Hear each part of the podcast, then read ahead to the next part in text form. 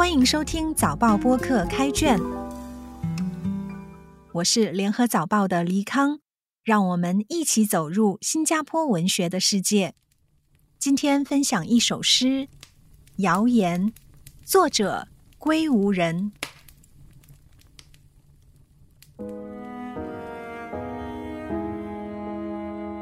谣言有一种传说。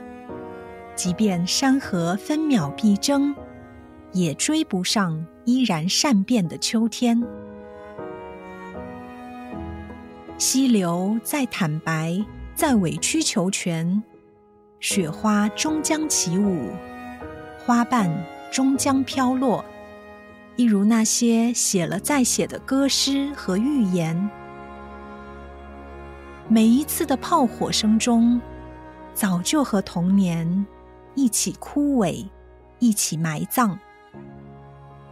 即便我听见啄木鸟按下了回车键，宇宙依旧暗哑。宕机之后，银河只剩下星火点点和那数不清的谣言。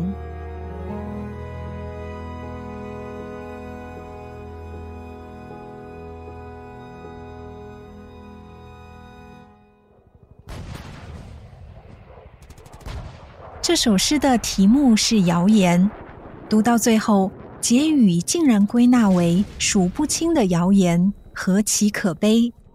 尽管十分关注这个世界正在发生的事对我们的影响，结果却仍然处身于一片流言蜚语的境地。整首诗是一个暗喻：宇宙不是平静和睦的，各种对峙的力量各成其能。山河是其一，山河指国家的疆土。当地球有了国家的边界，争端便无时不有。分秒必争的背后，牵涉到的不仅仅是一方的权位和利益。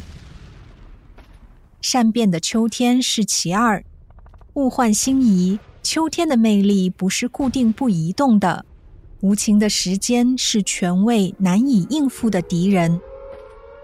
溪流在坦白，在委曲求全，雪花终将起舞，花瓣终将飘落。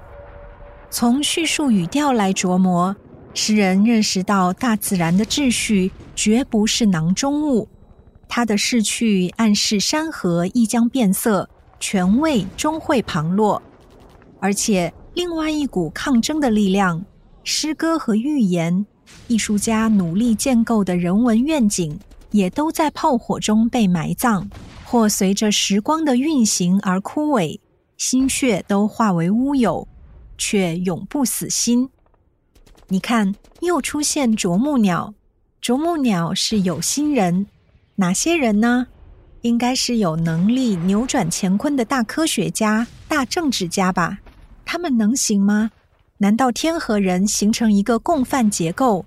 创伤、拯救、毁灭、重生，是一种无以逃脱的恶性循环。电脑死机能重新启动，宇宙的运行也能重新纳入一个全新的系统。不行，宇宙依旧暗哑。诗中有两个即便，其实早已给了暗示：即便山河分秒必争。即便我听见啄木鸟，语调是颇悲观的。